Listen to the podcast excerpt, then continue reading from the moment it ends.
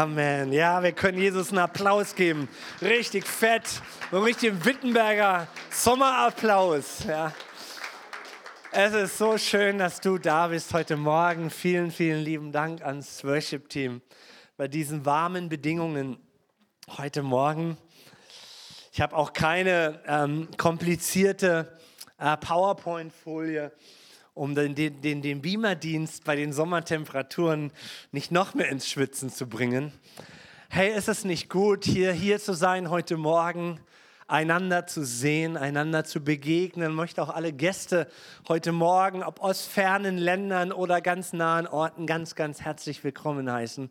Wir befinden uns hier heute Morgen in der Gegenwart Gottes, oder? Ich weiß nicht, wie es euch geht. Viele von euch, die Bude war ja voll am letzten Wochenende zu den Gottesdiensten mit Sigi Oblander, äh, waren ja da und ich bin immer noch so tief berührt in meinem Herzen. Es bewegt mich, diese Predigten von ihr. Ähm, ich erinnere euch nochmal, es waren ja so zwei Gedanken, dass wir, dass wir ja nicht, wenn wir so gebückt gehen in unserem Leben, äh, nach oben schauen können, weil Gott wohnt im Himmel und er will uns berühren und wir müssen lernen, nach oben zu schauen, um die Hilfe von Gott zu bekommen. Und am Samstag hat sie von den Kleidern gesprochen. Ich habe noch niemals gewusst, ich habe Theologie studiert, dass so viele Bibelstellen über Kleidung in der Bibel stehen. Und äh, das fasziniert mich, dieses Thema, und hat mich bewegt so die ganze Woche, so dass ich heute Morgen, ich kann keine Fortsetzung machen von Sigi Oblanda, sie ist einzigartig, aber ich möchte uns doch in ein, ein in dieses Bild, in diesem Bild von Kleider wechseln, dass wir unsere alten schmutzigen Kleider weggenommen bekommen von Jesus und dass er uns neue und schöne und würdevolle Kleider gibt. Davon ist die Bibel so voll von diesem Thema, mit hineinnehmen in eine Geschichte, die Jesus erlebt hat. Wenn wir die Bibel lesen, dann lesen wir aus einer Zeit vor 2000 Jahren und ähm, ich lese uns mal diesen Text vor, den viele, die jetzt, die, die, die, die weißt, weißt du, wenn du so ein, zwei Jahre zum Glauben gekommen bist, viele Wittenberger im Landkreis und Dessau äh, sind zum Glauben gekommen. Wenn du da so die Bibel jeden Tag liest, dann ist dir diese Geschichte auch schon mal begegnet. Aus Markus Kapitel 2, eine Wundergeschichte von Jesus, ein Heilungswunder von Jesus. Und wir wollen diese zwölf Verse mal lesen. Und nach einigen Tagen ging Jesus wieder nach Kapernaum hinein. Das ist so ein bisschen der Norden Israels am wunderschönen See Genezareth gelegen und war so seine, seine Liebling, sein Lieblingsort für diese dreieinhalb Jahre, wo er auch sein Haus hatte, seine Wohnung hatte und wo er von dort aus auch in der Stadt sehr viel gepredigt hat. Und wir befinden uns hier so am Anfang seines Dienstes. Jesus hat ja mit 30 Jahren begonnen und dreieinhalb Jahre gepredigt, durch das kleine Israel gezogen und gelaufen. Und wir, wir sind hier ganz am Anfang. Jesus war noch gar nicht so, aber gerade so bekannt geworden. Und nach einigen Tagen ging er wieder nach Kapernaum hinein und es wurde bekannt, dass er im Hause sei. Und es versammelten sich viele sodass sie keinen Platz mehr in dem Haus hatten. Nicht einmal, nicht einmal mehr vor der Tür. Und Jesus predigte und sagte ihnen das Wort vom Reich Gottes. Und sie kommen zu ihm und bringen einen Gelähmten von vier Männern getragen auf der Pritsche. Und da sie ihn wegen der Volksmenge nicht zu ihm hineinbringen konnten, deckten sie das Dach ab, wo er war. Und als sie es aufgebrochen hatten, lassen sie das Bett hinab, auf dem der Gelähmte lag. Und als Jesus ihren Glauben sah, spricht er zu dem Gelähmten, Kind oder Sohn, deine Sünden sind dir vergeben. Es saßen dort aber einige von den Theologen, von den Schriftgelehrten der damaligen Zeit und sie überlegten in ihren Herzen, was redet der da so? Er lästert. Wie, wie, wie kann er Sünden vergeben? Wie kann, wer kann Sünden vergeben außer einem Gott? Und sogleich erkannte Jesus in seinem Geist, dass sie so bei sich überlegten und spricht zu ihnen, was überlegt ihr dies in euren Herzen? Was ist leichter? Zu dem Gelähmten zu sagen, deine Sünden sind dir vergeben oder zu sagen, steh auf, nimm dein Bett auf und gehe nach Hause. Damit ihr aber wisst, dass der Sohn des Menschen Vollmacht hat, auf der Erde Sünden zu vergeben, spricht er zu dem Gelähmten, ich sage dir, steh auf, nimm dein Bett und geh nach Haus. Und er stand auf, nahm sogleich sein Bett und ging vor allen hinaus, so dass alle außer sich gerieten und Gott verherrlichten und sagten, niemals, niemals, niemals haben wir bisher so etwas gesehen. Das war irgendwie die größte Hausparty aller Zeiten, die diese Menschen da in diesem kleinen Haus hatten. Und noch niemals haben diese Menschen sowas gesehen. Als Jesus seinen Dienst begann, tat er Zeichen und Wunder. Matthäus überliefert es uns, dass er da einen Blinden geheilt hat, zu dem er gesagt hat, und jetzt bist du gesund und jetzt haltst du mal die Klappe. Und der Blinde ist so bewegt von, von dem, was er erlebt hat, dass er sehen konnte, geht geradewegs aus der Tür heraus ja, und sagt, ey, ich habe Heilung erlebt. Und das fand in Kapernaum statt. Möglicherweise ging da diese Geschichte dem jetzt hier vorweg.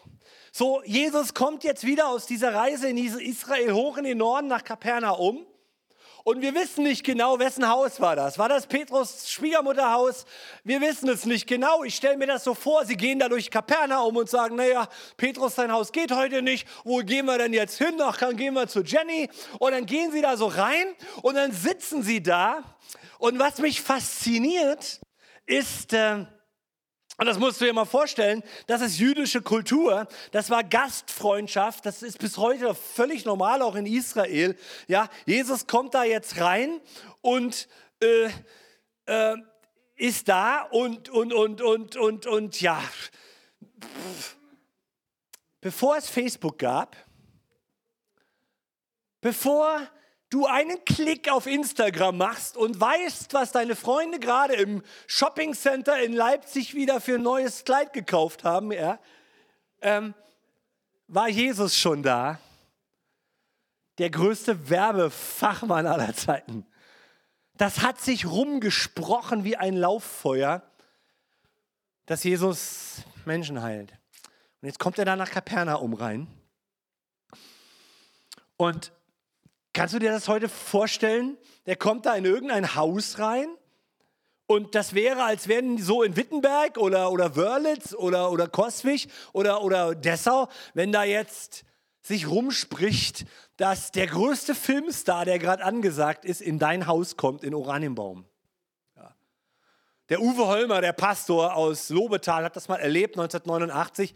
Da brachten sie in einer quasi Nacht- und Nebelaktion Erich Honecker und seine Frau, die waren in die, von, von jetzt auf gleich auf der Flucht in der ehemaligen DDR als Staatsratsvorsitzender in sein Haus nach Lobetal. Und die Journalisten ein paar Tage später belagerten da dieses ganze Behindertendorf, Gehandicaptendorf dort und äh, mussten damit umgehen. Plötzlich hast du die gesamte Medienwelt auf dich gerichtet. So, sie sind im Haus von Jenny und, und, und plötzlich ist kein Platz mehr da. Ja. So, Jenny sagt, ja, komm rein, Jesus, und plötzlich, bumm, ist die Bude voll. Und dann heißt es hier in dem, in dem Vers, nicht mal draußen hatten sie Platz, um genug, um die Leute zu irgendwie stehen zu lassen. Und jetzt kommen diese Leute und quetschen sich da rein, um Jesus zu hören. Und Jesus ist heute noch derselbe, ihr Lieben. Er ist heute noch derselbe. Und er hat in mir einen Hunger nach ihm erzeugt. Und ich komme gern in die Gemeinde Jesu, um das Wort Gottes zu hören, um im Lobpreis zu sein, oder? Sagt wieder was heute Morgen. Ja, es ist warm. Amen, Halleluja. Oder Ey, mögen es oder Mittwochabend oder, oder Sonntag oder wenn wir in der Hausgruppe sein Wort öffnen, mögen wir beten, dass wir diesen Hunger in diesen Tagen unserer Zeit nicht verlieren nach der Gemeinde Jesu und nach dem Drinsein in der Gemeinde Jesu. Und jetzt kommen die fünf Männer, fünf Männer. Einer liegt gelähmt auf, dem, auf der Pritsche und die vier tragen dieses Teil dort und wollen jetzt zu Jesus. Sie haben offensichtlich über den Ruf von Jesus gehört, dass Jesus heilen kann, offensichtlich. Und sie kommen jetzt da rein, dass er etwas für andere tut. Und sie packen den Typen auf die Trage und sie bringen ihn zu Jesus und sie kommen dahin an das Haus von Jenny und sie sehen, das Haus ist voll. Draußen im Foyer, die Rezeption ist geschlossen, die Online-Anmeldung ist geschlossen und sie kommen jetzt dahin und sagen, boah, tja, kommen wir offenbar zu spät. Da sagt der eine ja, dann drehen wir wieder um. Gucken wir mal nächsten Sonntag wieder. Ist halt voll, kann man nichts machen. Ist das die Story? Nee, sie überlegen. Und einer kommt auf die Idee und sagt, ich habe eine Idee. Und jetzt musst du dich mal in diesen Typen hineinversetzen, der da auf der Pritsche liegt. Ja? Und der, der hört das ja von unten. Ja? Wie da die vier über ihn, er kann sich nicht bewegen, reden und sagen, ich habe da eine Idee. Wir nehmen den und wir tragen den da das Dach hoch. Und dann gehen wir da auf das Dach. Ja? und dann machen wir das Dach auf. Und dann lassen wir ihn runter. Kannst du dir das vorstellen? Viele Leute sind draußen und diese fünf Jungs haben eine Idee. Und weißt du warum? Weil niemand sich von den Leuten, die so hoch interessiert waren, Jesus zu hören, um diese fünf gekümmert haben. Und ich dachte so, die Welt hat sich nicht geändert. Wenn ich heute durch die Geschäfte gehe, wir sind zutiefst egoistisch. Es geht um mich. Es geht nicht um den anderen. Mann, hätte man nicht sagen können, oh, pass mal auf, da kommt ein Schwerkranker. Können Sie mal Platz machen, der will bestimmt zu ihr. Wollen Sie zu Jesus? Würden Sie mal, können Sie mal, können mal rutsch doch mal ein bisschen Fritz da. Mach mal Platz. Keine, keine Zuckungen. Eine Ignoranz kranken Menschen in dieser Gesellschaft. Jesus hat uns gerufen, dass wir anders sind, dass wir einen Unterschied machen, dass wir gucken, wem geht es schlecht in meinem Umfeld. Und dass wir auch mal innehalten. Fällt mir manchmal so schwer. Ich bin so, bin so ein zielorientierter Typ. Ich habe ein Projekt und dann, und dann eben auf dem Weg ja, brauchst du eine Unterbrechung, weil jemand einfach mal nicht kann. Und da mal hinsetzen und da mal zuhören und da mal einen Kaffee trinken und mal fragen, sag mal, wie geht's dir wirklich? Hm. Diese fünf Leute hätten sagen können, okay, lass uns mal schauen, wann Jesus wieder predigt. Gehen wir mal aufs Internet, gucken wir mal, wann er wieder dran ist. Aber sie hatten eine innere Einstellung und das ist mein erster Punkt. Wir sind doch nicht den langen Weg hierher gekommen, um uns jetzt zurückzuziehen. Das ist mein erster Punkt an dich und an mich, ohne eine Begegnung mit Jesus zu haben. Ich bin doch nicht diesen Weg von, wie lange machen wir schon Jahre Alpha-Kurse oder Jugend oder, oder wo auch immer. Die Jugend war jetzt zum Alpha-Kurs Wochenende irgendwo im Harz hier aus der Gemeinde. Ähm, ich bin doch nicht diesen langen Weg gegangen, ohne, um jetzt wieder zurückzugehen, ohne eine Bewe Begegnung mit Christus zu haben. Das ist mein erster Punkt hier heute Morgen. Ich möchte uns ermutigen. Ich, ich persönlich will nicht diese Einstellung verlieren. Ich will diese Einstellung nicht verlieren. Hunger zu haben nach einer Begegnung mit Jesus Christus. Sonntagmorgen im Gottesdienst. Nimm dir Zeit bei deinem Tages- und Wochenkalender bei all den äußeren Einflüssen, durch die wir durchgehen in dieser Zeit, ich gehe Sonntagmorgen zum Gottesdienst. Ich will eine neue Begegnung mit Jesus. Es geht doch nicht darum, dass wir sonntags nur drei Lieder singen, eine Predigt hören und dann wieder nach Hause gehen, sondern Jesus will dir und mir begegnen, jeden Sonntag. Jesus. Er will dich heil machen. Wenn du deine stille Zeit machst, ja, ich will eine neue Begegnung. Von einer Mittwochabend Predigt vom Regulell her, ob du nun ein Körbchen hast oder einen Rucksack. Ob du tiefer schürpst oder nur mit einem Körbchen zufrieden bist, weil du ein Losungsverschen gelesen hast. Welche Einstellung hast du? Willst du eine Begegnung mit Jesus haben? So, da stehen sie da, da hat dieser Typ jetzt diese Idee, wir decken das Dach auf, ja? Und der Gelähmte, boah, sie bringen mich nach oben, ja? Was? Sie knüpfen Seile an meine, an meine Trage. Wie tief kann ich fallen? Überleg mal, was macht der durch, der Kerle? Ja, so, sie bringen ihn dann nach oben. Kannst, kannst du dir das vorstellen? Ja, und sie werden sich tatsächlich einig. Das ist ein Phänomen. Auch mit dem Gelähmten, sie werden sich einig. Ja? Und er sagt, ja, okay, ja, ja, bring mich aufs Dach und ja, pass bloß auf beim Abseilen. Ne?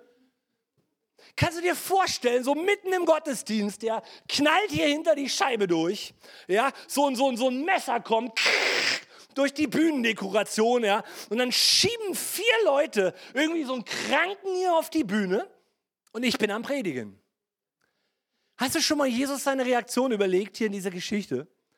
Alter, das ist meine Show, das ist meine Zeit. Geht bitte Haupteingang, setzt euch hinten hin, am Ende des Gottesdienstes nehme ich mir dann Zeit für euch, okay? Nein, Jesus, seine Reaktion ist, er ist nicht sauer, weil, und jetzt kommen wir zum Punkt, weil Jesus innerlich in seinem Herzen etwas plötzlich sieht, was er zu tun hat. Und er schaut nach oben zum Dach. Also vorstellen so, du bist am Predigen und plötzlich. Und der Putz fällt runter, ja. Und dann schieben sich da so, so, so kommt da so ein Kopf da durch, ja. Hey, hallo, ja, wir sind noch nicht ganz fertig. Warte noch einen Moment, Jesus, ich bin gleich da. Und wieder. Und der Putz steht. Ich möchte nicht wissen, der Eigentümer, der da steht, ja, daneben und so. Sein Dach wird abgedeckt. Und dann tatsächlich lassen die den Typen an den Seilen vor den Füßen Jesu runter. Und was wir hier lesen ist, Jesus schaut in das Gesicht dieses Mannes und dann schaut er in das Gesicht dieser Jungs und dann schaut er in das Gesicht dieses Mannes. Und tief in seinem Herzen weiß er, dass er für einen Moment da ist, wo Himmel und Erde seine Grenze verliert. Und wo der Himmel hineinbricht in einen einzigen Menschen. Und er erinnert sich plötzlich daran, dass er gesandt wurde, nicht um diese Welt zu zerstören, nicht um nur zu predigen, sondern um diese Welt von ihren Sünden zu retten. Dazu ist Christus gekommen. Wir haben die ganzen Lieder hier heute Morgen, die gingen alle um das Thema und wir haben uns nicht abgesprochen. Gott hat sich in diesem Moment in Jesus mit, mit seiner Absicht offenbart. So, der Gelähmte liegt jetzt da. Die Leute stehen dort rum, die wundern sich. Die vier da oben feuern Jesus an. Jesus, jetzt, mach es, mach es, wie bei den Blinden, mach es jetzt. Der Gelähmte schaut zu Jesus hoch. Und Jesus schaut auf ihn herunter. Kannst du diese Spannung fühlen?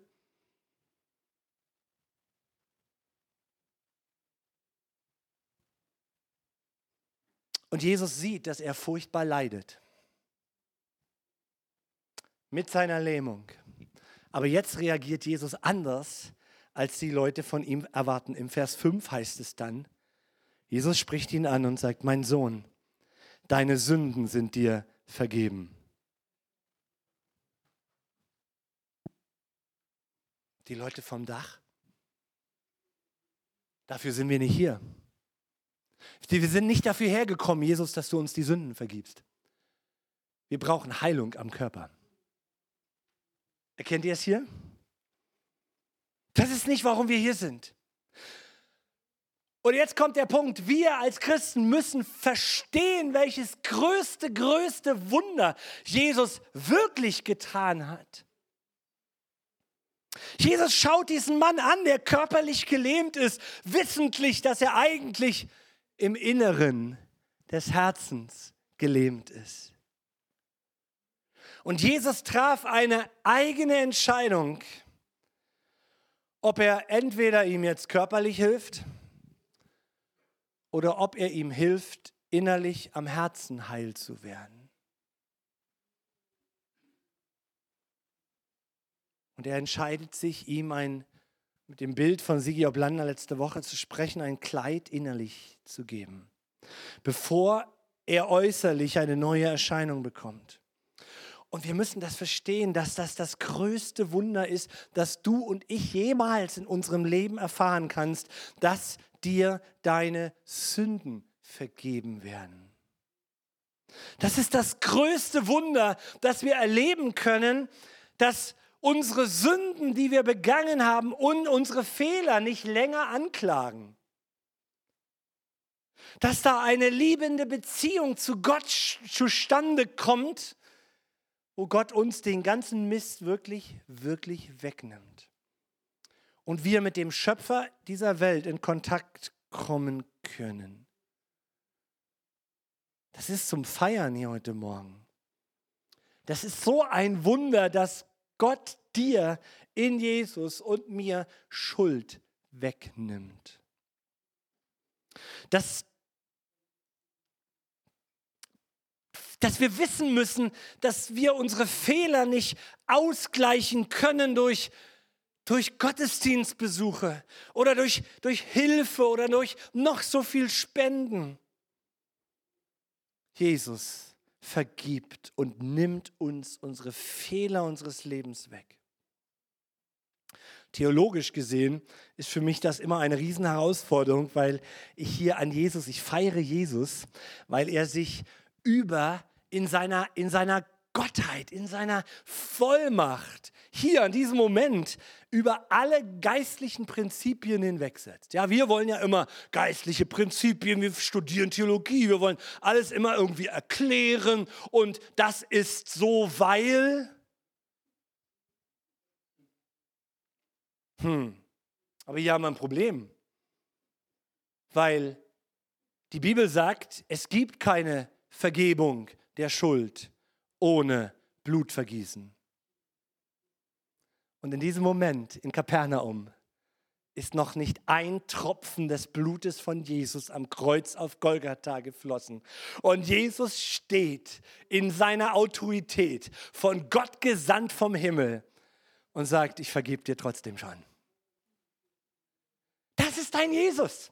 Der bricht alle deine Blöcke und, und, und Kästen, in denen wir denken, wie Gott funktioniert und wie diese Welt funktioniert und wie kann das sein, dass Jesus wiederkommt. Das geht gar nicht, bevor nicht das. Und das habe ich so gelernt theologisch. Und Jesus steht da und sagt, ja, ich weiß, dass, mir, dass du nur Vergebung bekommen kannst, wenn ich blute. Aber ich blute erst später. Und ich sage dir jetzt schon, ich kann nicht angucken dass du noch ein paar Tage oder Jahre leiden musst.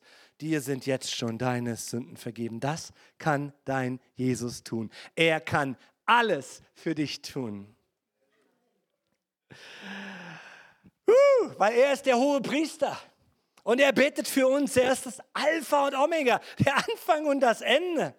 Und wenn er Sünden vergeben will, dann tut er es. Und wenn er dir Gaben geben will, dann tut er es. Und wenn jemand berufen will von Jesus, dann tut er es. Da ist jemand, der sich von Gott, niemand, niemand ist da, der sich von Gott etwas nehmen kann. Aber da ist Jesus, der Geber aller guten Gaben.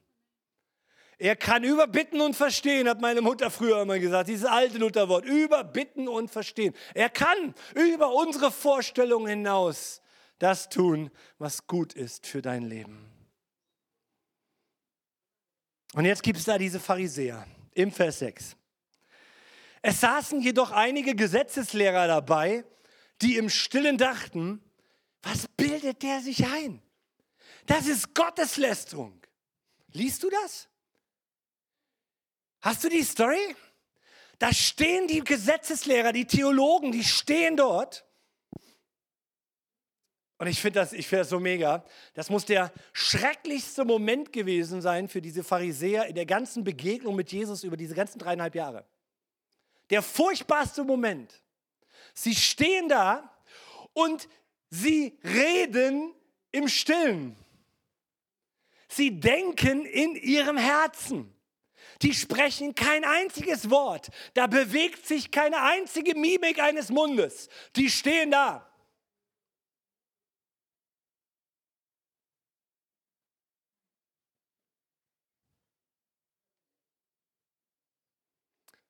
Und jetzt kommt Jesus. Und was sagt er? Er sagt, äh, Vers 8, warum gebt ihr euren Gedanken solchen Raum?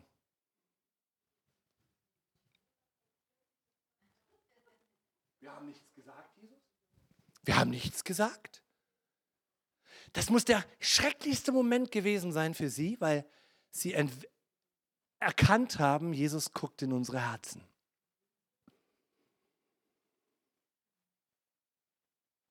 Die, die haben kein Wort gesagt, aber Jesus hört ihr Herz sprechen. Das ist eine Botschaft für uns alle. Weißt du noch, was du letzten Mittwoch gesagt hast in deinem Herzen? 9.30 Uhr früh morgens? Oder beim Autofahren? Oder wenn du in der Küche stehst und Worship anhast? Weißt du noch alle, was, was du in deinem Herzen da denkst?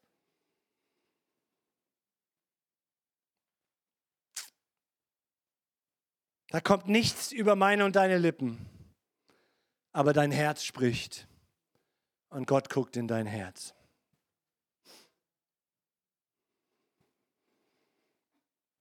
Und jetzt antwortet Jesus und sagt, was denkst du? Was denkst du? Ist einfacher. Übrigens, ich verstehe doch den Ansatz der Pharisäer. Die sagen, wer bist du? Das ist Gotteslästerung. Da gibt es doch niemanden auf dieser Erde, der Sünden vergeben kann. Das ist doch gar nicht unser Thema. Und du kommst jetzt hierher. Wie, wie willst du denn das beweisen? Das ist doch die Frage. Ich hatte vor vielen Jahren Bandscheibenvorfall, einen schweren Bandscheibenvorfall. Ich war im Urlaub mit meiner Familie in Süddeutschland, bei unseren Freunden und äh, mit meinen Kindern so, so Achterbahn gefahren, ja, in so einem Freizeitpark. Und habe schon gemerkt, da so, naja, das tut halt weh, nicht? Und dann am Abend wollten meine Kinder noch Inliner fahren mit mir und ähm, äh, ich habe meine Inliner angeschnallt und irgendwie das war zu viel. Dann hat es einen Ruck gegeben und ich stand wirklich so quer. Unsere Freunde waren Ärztin und sie hatte gedacht, ich werde nie wieder, nie wieder werde ich gerade. Und dann hat man mich in die Klinik gefahren. Ich, man, man, man konnte mich nur längs auf die Pritsche legen. Und, und, und dann hat man versucht, äh, mit mich, mich zuzudröhnen mit Opiaten, weil die Schmerzen so irre waren. Aber Sonntagmorgen sind wir ins Gospelforum gefahren und wir kamen zu spät, die Hütte war voll, 2000 Leute da drin. Wir mussten ganz hinten unter der Empore, ganz hinten auf einen der letzten Plätze Platz nehmen. Und ich quälte mich da auf den Stuhl. Und, ich, und vorne predigte Martin äh, Heidenreich, war einer der Evangelisten. Also Evangelisten predigen immer ABC. Und du denkst, Mensch, ich bin gläubig, ich kenne das alles. Und er predigt von Jesus und Sündenvergebung und so. Und ich saß da und es war überhaupt nicht mein Thema. Ich war, mir liefen die Tränen runter vor Schmerzen, äh, trotz Opiat. Und ich saß da, ich hörte im Gottesdienst diese Predigt. Und plötzlich kam eine Stimme in meinen Gedanken, die folgendes dachte. Ich, meine Worte, meine Lippen waren verschlossen, aber ich sprach. Jesus, du sagst im Psalm dass du alle unsere Krankheiten getragen hast und uns alle unsere Sünden vergeben hast. Wie kann ich wissen, dass wenn du mich nicht heilst, mir meine Sünden vergeben sind? Wie kann ich das wissen? Das ist die Frage der Pharisäer. Wie kannst du das beweisen? Dann komme ich eines Tages im Himmel an und Gott sagt, ihr habt das alle falsch verstanden, eure Sünden sind immer noch da, ihr kommt, könnt nicht mit mir leben.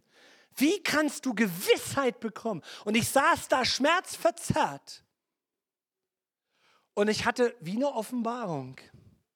Und ich sage, Jesus, aber ich weiß, dass du meine Schuld vergeben hast. Und weil ich weiß, dass du meine Schuld vergeben hast, weiß ich auch, dass du mich heilst. Der hat nichts darüber gepredigt. Ich saß da einfach da. Dann kam ein Aufruf, ich humpelte nach vorne. Dann kamen meine befreundeten Kollegen, sagten, Alter, was ist mit dir los? Ja? es dich jetzt auch erwischt? Ne? Und dann, dann haben sie die Hände aufgelegt, da für mich gebetet. Dann bin ich nach Hause gefahren, schmerzverzerrt. Es passierte nicht viel. Ich kam in eine Physiotherapie mit einer speziellen äh, Sache. Ich musste meinen Urlaub verlängern auf vier, fünf Wochen da. Und dann kam ich hier zurück und fand hier eine Physiotherapeutin, die diese Technik aus Australien irgendwie kannte, wo man meinte, das hilft mir besonders gut. Ja.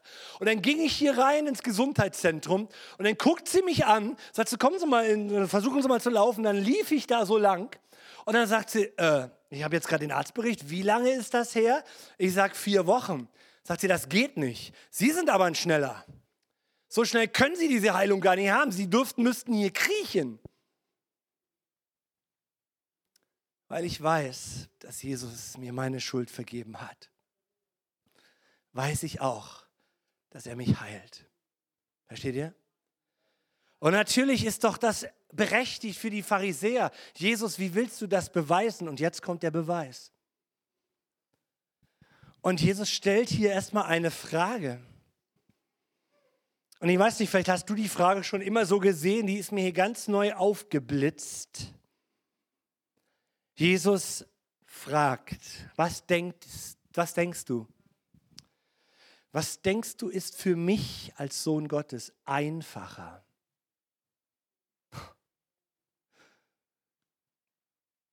Siehst du Jesus, wie er dich anschaut? Du bist gemeint.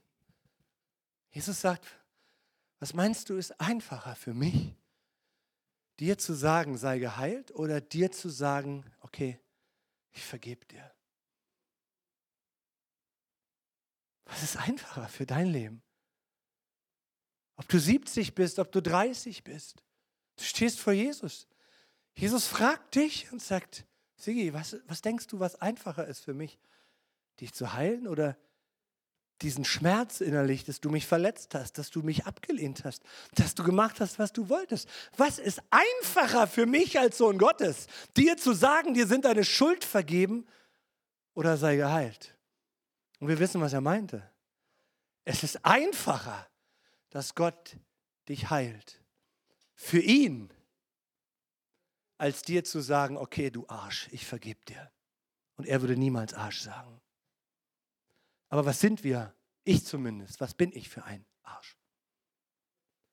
Wie ignorant, wie selbstgerecht, wie egoistisch lebe ich in dieser Welt.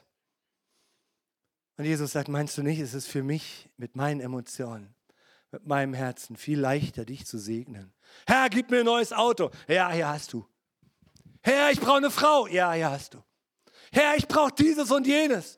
Ja, hier hast du. Aber eigentlich will ich dich nicht sehen, weil ich liebe dich nicht. Weißt du, was das Jesus kostet, dich und mich zu lieben? Und Jesus steht hier und sagt, meine lieben Freunde, Pharisäer, was denkt ihr, ist für mich leichter? Ich stehe hier gerade zwischen Himmel und Erde und ich dokumentiere gerade mein, mein, mein Gesendetsein. Jesus zeigt hier seine Autorität und Jesus zeigt auch dass die Fähigkeit, die er hat. Weil er ist gesetzt, Sünder gerecht zu sprechen. Er ist dazu gekommen, die Schuld der Menschen wegzuwischen.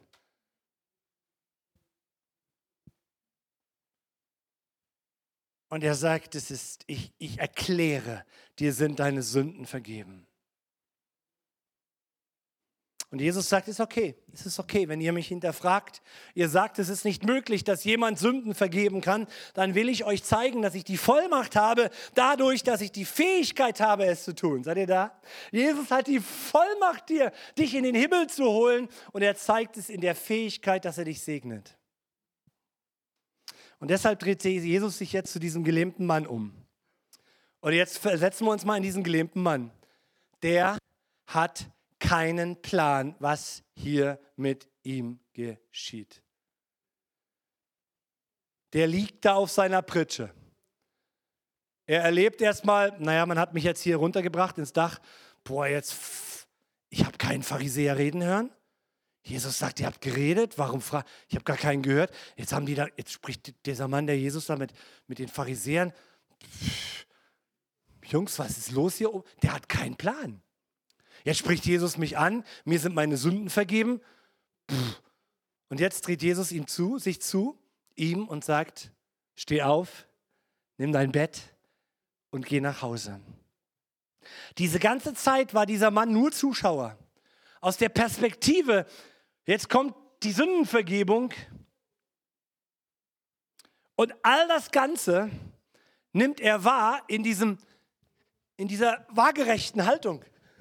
Er liegt da auf der Pritsche. Dir sind deine Sünden vergeben. Ihr habt kein Reden hören. Was redet ihr da? Und jetzt kommt Jesus und sagt, steh auf und nimm dein Bett und geh nach Hause. Tja, Jesus, weißt du, da gibt es nur ein Problem. Ich bin noch nie gelaufen.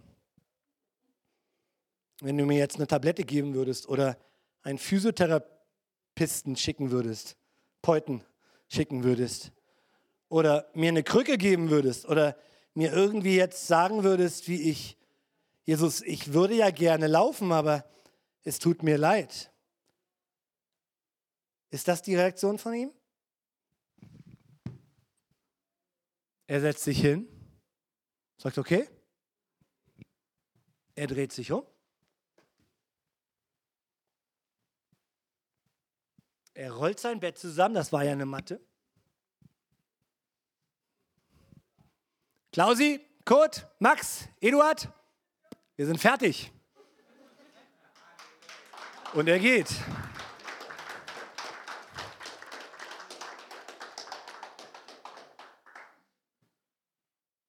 Das ist die Botschaft.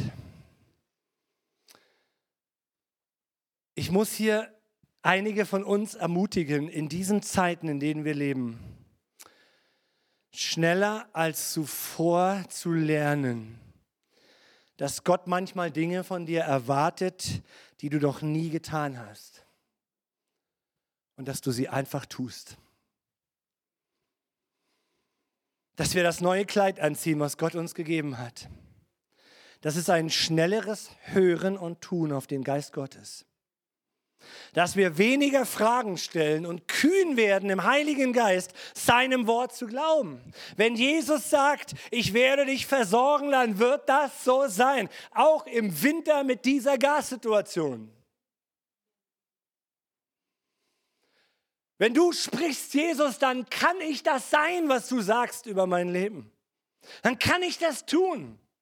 Ich kenne zwar niemanden in meinem Elternhaus, der glaubt, aber ich werde es tun, weil du sagst, glaubt an das Evangelium und an mich.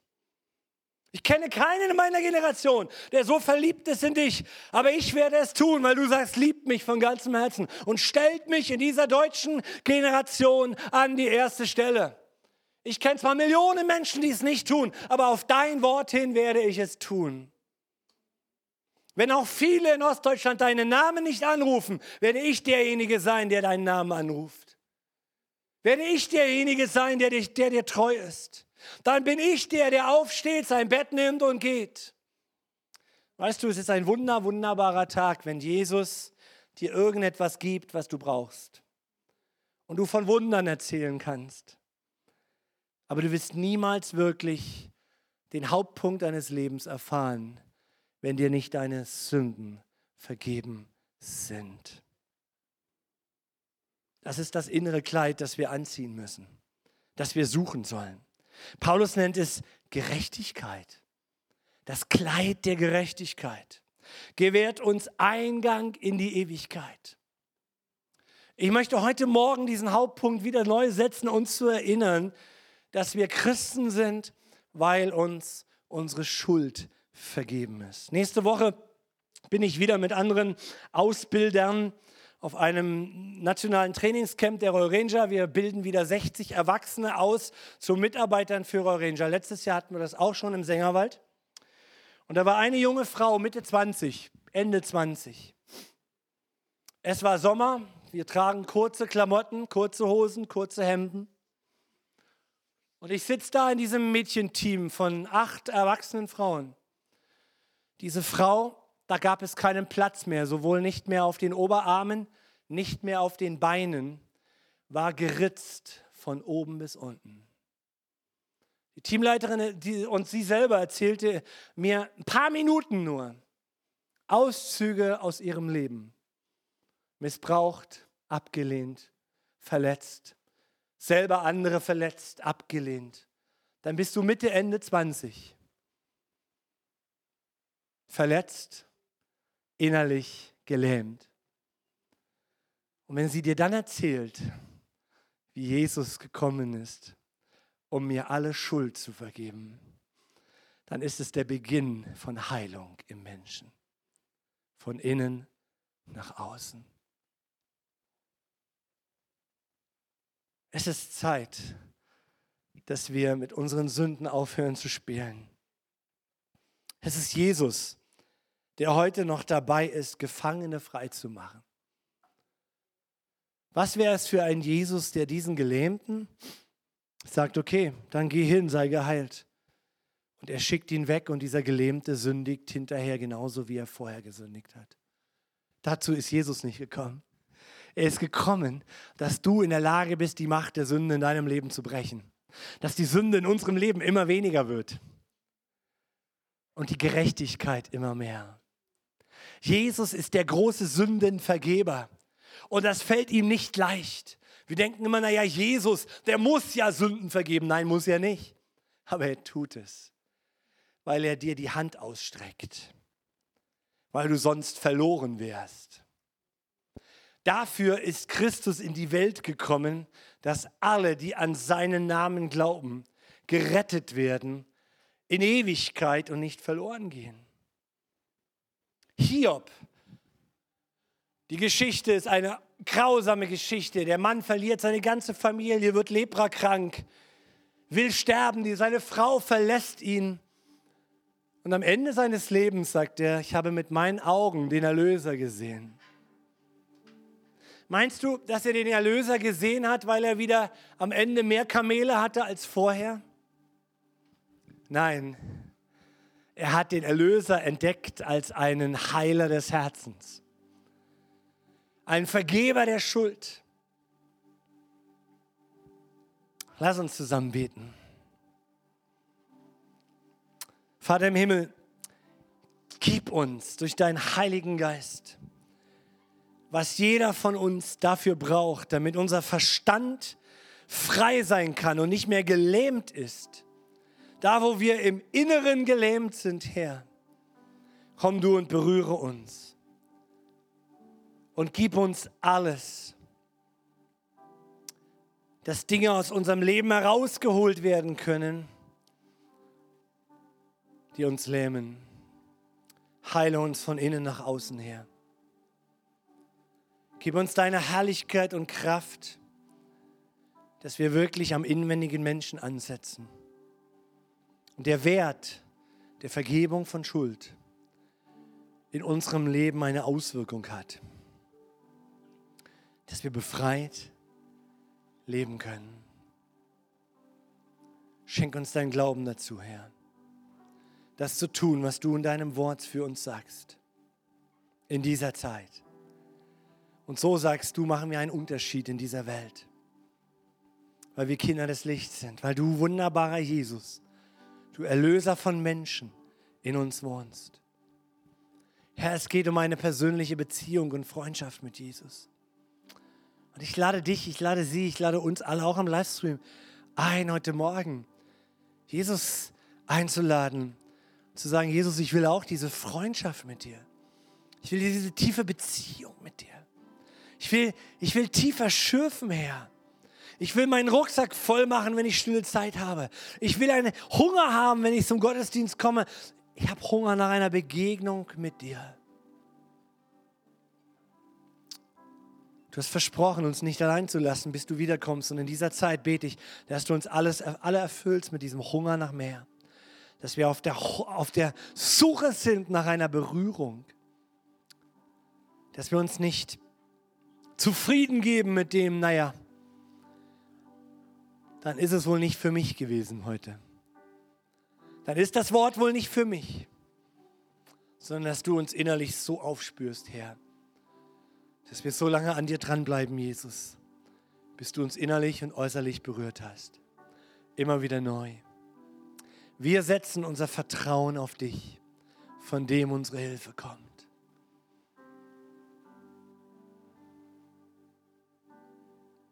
Wenn du willst, suche ihn innerlich.